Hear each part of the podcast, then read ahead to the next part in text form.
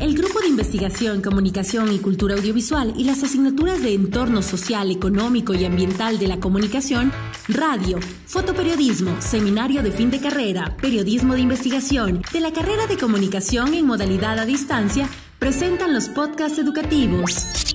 Enseñanza del entorno de la comunicación social a través de diálogos con los líderes del Ecuador.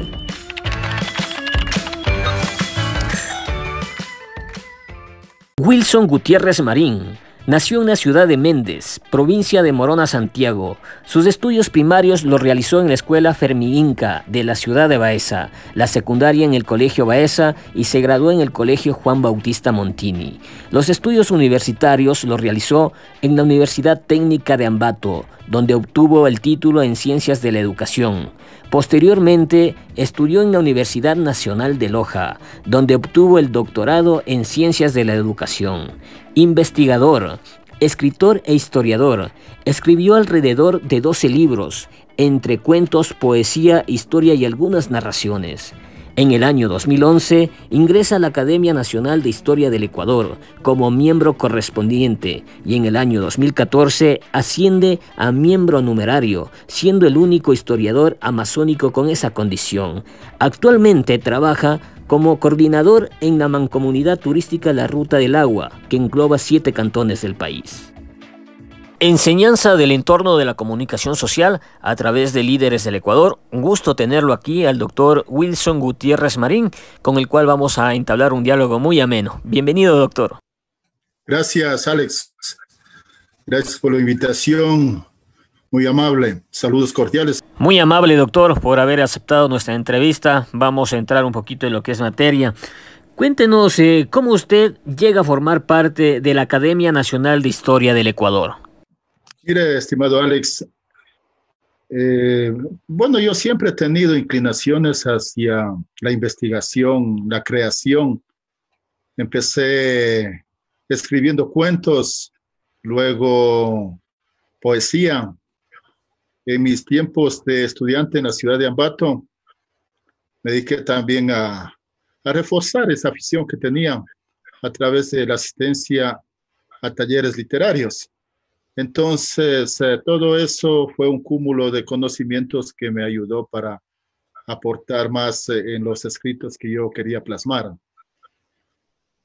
En el, eh, cuando vine a Baeza ya a trabajar acá, mi ambición era escribir algo sobre la ciudad, sobre el entorno, el cantón, el valle, la Amazonía. Sin embargo, como el ser historiador es un tema un poquito complicado porque uno debe conocer algunas metodologías, estrategias, utilizar herramientas. Entonces, para mí como que se me complicaban. Entonces fueron creándose mayores investigaciones y publicaciones y en el 2014 me llega una notificación donde me hacían conocer que yo era, fui elegido para ascender a miembro numerario de la Academia Nacional de Historia. Para llegar a miembro numerario, algunos, algún miembro de ahí de la academia tal vez falleció, algún miembro y ya por su edad fue declarado miembro honorífico y ya no asistía a la academia. Entonces, cuando había un cupo así, de entre todos los miembros correspondientes, elegían uno para ascenderle. Entonces me llegó a mí la, esa oportunidad y fui ascendido el evento se realizó en el mes de abril. bueno, los dos eventos, el de miembro correspondiente y miembro numerario, se realizó en la iglesia de Baez Antigua. Perfecto, doctor. ¿Estima que las limitaciones y los esfuerzos que usted hace al servicio de los demás están justificados? Claro, claro, obviamente. en, el, en los trabajos que uno realiza, mire, bueno, no es por ah, realizar un, una autocrítica o una eh, autovaloración. Pero de los trabajos en su mayor parte que yo he realizado ha sido rescatar el testimonio de nuestra gente. Siempre me han visto con una grabadora, con una filmadora, estar en reuniones, ya sea individuales o colectivas, para poder recabar información, sistematizar esa información y luego publicarlas. Entonces yo creo que eso justifica el hecho de hacer todo ese trabajo sin recibir remuneración por aquello, justifica el que llegue la información a nuestra gente. Sobre la base de la experiencia de la institución que usted representa, ¿ha visto cambios positivos en la sociedad en los últimos años? E, en ese aspecto no sé esencialmente qué cambios puede existir basado en el trabajo que realice la academia. Pero yo lo que sí puedo decir es que la academia es la entidad que va recogiendo el testimonio de esos cambios que pueda producirse a nivel social. Estamos hablando de la cuestión política, estamos hablando de la cuestión social mismo, de la cuestión histórica y todo lo que conlleva al trajinar de un país como es Ecuador. Entonces, ¿qué hacen los compañeros eh, eh, académicos, los compañeros historiadores? Es ir recopilando de fuentes fidedignas todo lo que está sucediendo y mantenernos al día. Entonces, de esa forma tendremos el testimonio veraz para poder plasmarlo más adelante ya en, eh, en quizá en proyectos, en planificaciones, en un perfil que pueda ser positivo para nuestro país dependiendo de la toma de decisiones que puedan hacer nuestras autoridades. ¿Qué instituciones públicas o privadas han favorecido al desarrollo de la Academia Nacional de Historia del Ecuador? Hay muchas, hay bastantes. Eh, la Academia es una entidad que aglutina a varias instituciones para lograr apoyo. Por ejemplo, están universidades. Son algunas universidades que se han unido mancomunadamente a la academia para llevar a efecto investigaciones. Están ministerios, por ejemplo, como el mismo Ministerio de Cultura y Patrimonio, que apoya de una manera decidida y apadrina además las actividades de la academia. Y así podemos nombrar a otras instituciones, no solamente públicas, sino también privadas, que están impulsando el trabajo de la academia. Entonces, eh, eh, la academia no hace, una, no hace actividades aisladas. La academia se dedica a englobar a instituciones que puedan tener, donde se pueda obtener un apoyo y donde se pueda obtener también, eh, por ejemplo, publicaciones. en estos momentos o antes de la pandemia, mejor dicho, las publicaciones, la academia lo hacía con el, eh, con el apoyo directo de la Casa de la Cultura, la matriz en Quito. Entonces ellos se dedicaban a imprimir, la academia a, investigar, a recoger los escritos de diferentes eh, historiadores, miembros de la institución y sacar a la luz para que pueda llegar al público. ¿Cuáles han sido los mayores aportes a la sociedad de la Academia Nacional de Historia del Ecuador, institución a la que usted representa? Los mayores aportes son reconocer las actividades positivas que ha realizado nuestro país y daros a conocer y plasmarlo. No quiere decir que el historiador o la academia a través de sus miembros van creando lo que la gente quiere leer. Hace pocos días estuve viendo de nuevo eh, videos de, por ejemplo, de la, la caída, el auge y caída de Bucaram y así de otros gobiernos. Entonces, eso recoge los, ah, los miembros de la academia y la academia mismo y lo transforma en la parte histórica, sin cambiar su contenido, sin exagerar, sino la parte real. Y eso nos sirve para qué? Para que actualmente podamos nosotros razonar de mejor manera y conocer de, un, de fuentes fidedignas qué es lo que ha sucedido en su tiempo. Hacemos una pausa comercial. Esto es enseñanza del entorno de la comunicación social a través de diálogos con líderes del Ecuador. Podcast educativos. Enseñanza del entorno de la comunicación social a través de diálogos con los líderes del Ecuador. Una buena práctica de innovación docente auspiciada por el Vicerrectorado Académico a través de la Dirección de Innovación, Formación y Evaluación Docente, con el apoyo del Grupo de Investigación, Comunicación y Cultura Audiovisual del Departamento Ciencias de la Comunicación de la Universidad Técnica Particular de Loja.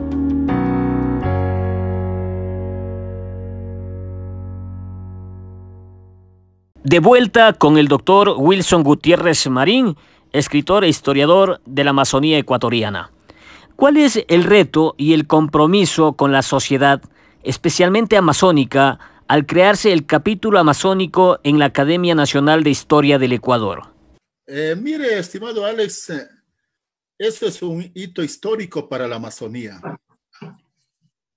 Antes no se hablaba de Academia de Historia acá en la Amazonía, ni, ni, ni nosotros ni siquiera escuchábamos porque no existía esa relación con esa institución. Pero ahora, además de hablar ya de miembros de la academia, miembros amazónicos, que somos cuatro y, un extranjero que se incluyó también al grupo de la Amazonía, cinco, ahora ya tenemos el, discurso histórico para poder plasmar en proyectos.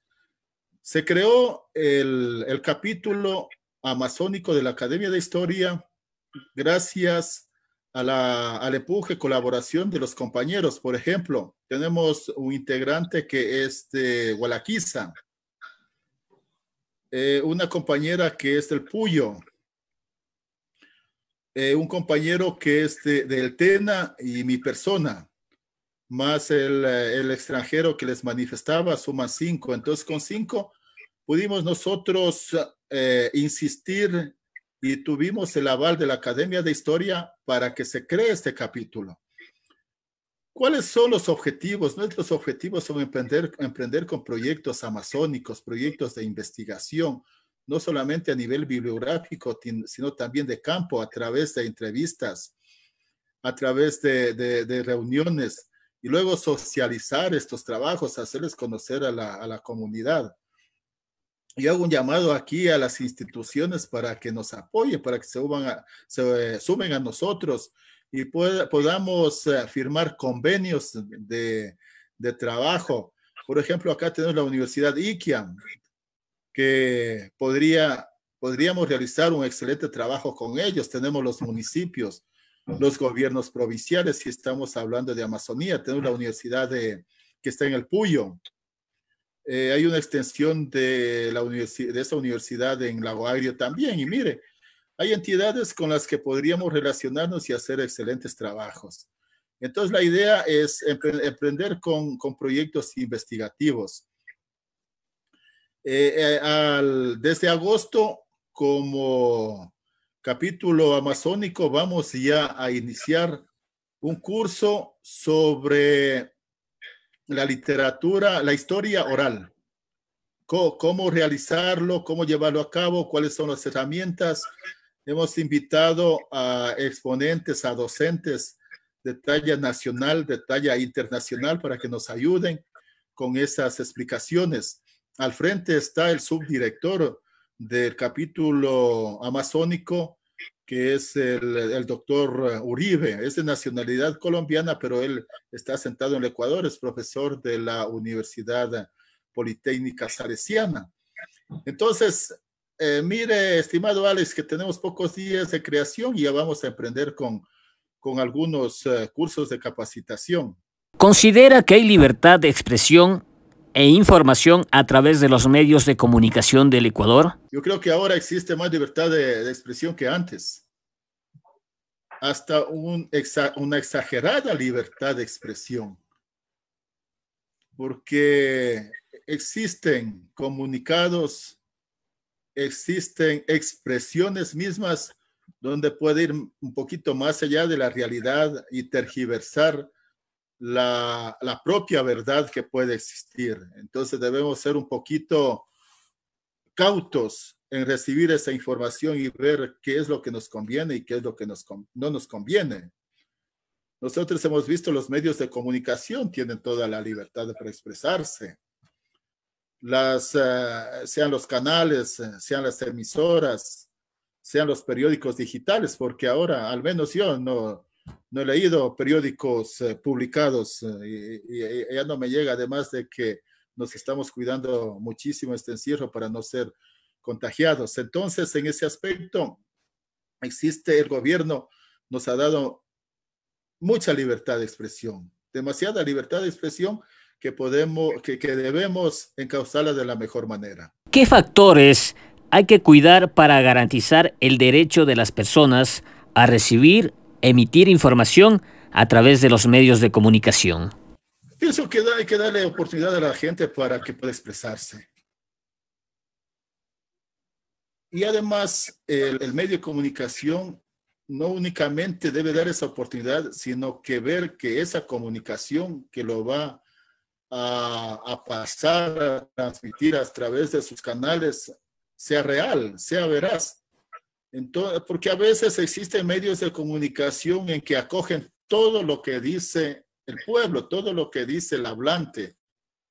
Es posible que aquel tipo de información no sea la verdad, no sea la realidad, no esté, eh, sea una información sesgada que tal vez llegue al punto de ser una entidad que esté transmitiendo chismes o alguna clase de información que se haya recogido de la parte que no esté de acuerdo y que haya inventado algo por sí mismo.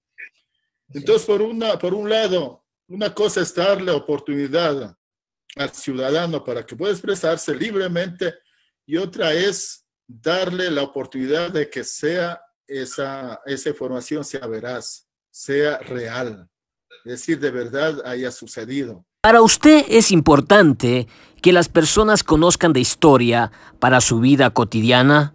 Claro, claro, claro. Y hay diferentes clases de historia, ¿no? No quiero decir con esto de que varía la historia, sino que historia, parte de la historia, por ejemplo, es una biografía. Si el historiador publica, investiga la vida de un personaje y lo publica, eso va a servir para conocimiento de los demás. Nosotros tenemos grandes biografías a nivel mundial.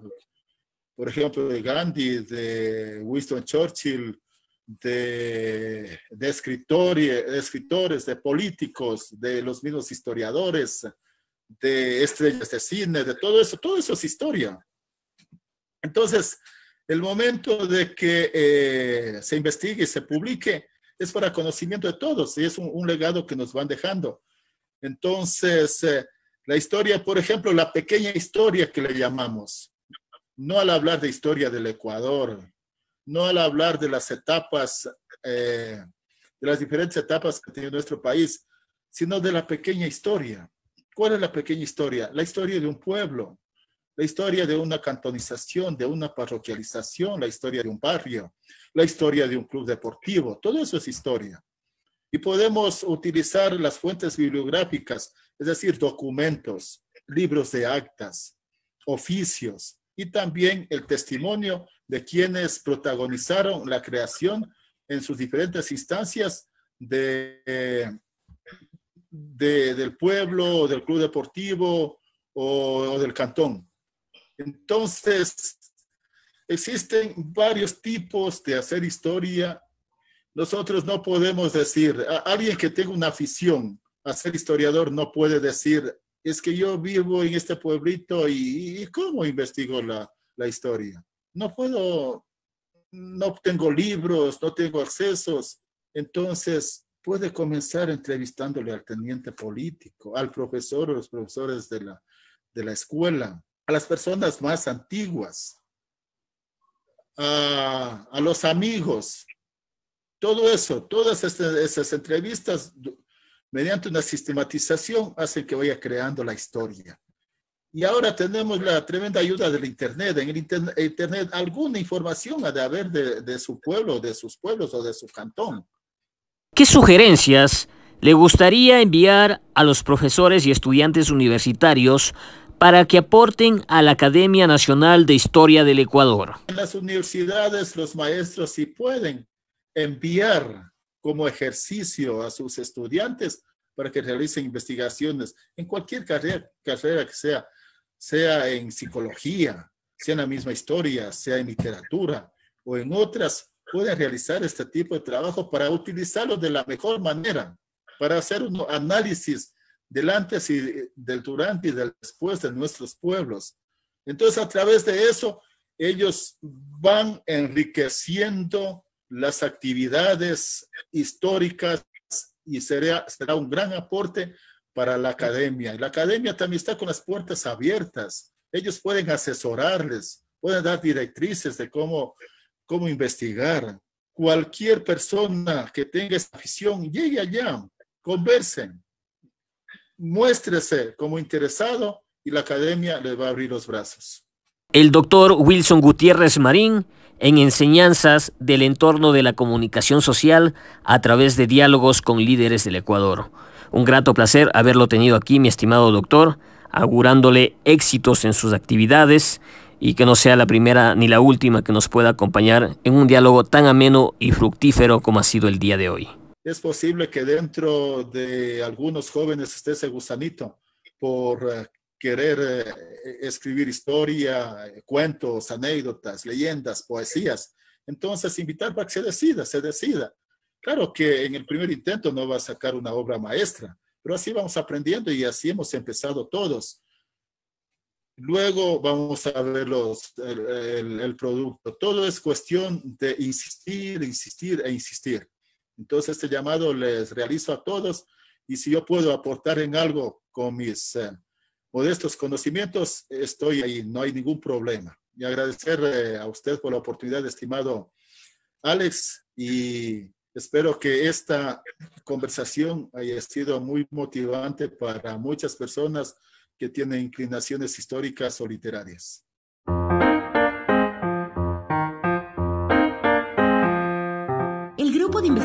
Comunicación y Cultura Audiovisual a través de las asignaturas de Entorno Social, Económico y Ambiental de la Comunicación, Radio, Fotoperiodismo, Seminario de Fin de Carrera y Periodismo de Investigación de la carrera de Comunicación presentó los podcasts educativos, Enseñanza del Entorno de la Comunicación Social a través de diálogos con los líderes del Ecuador.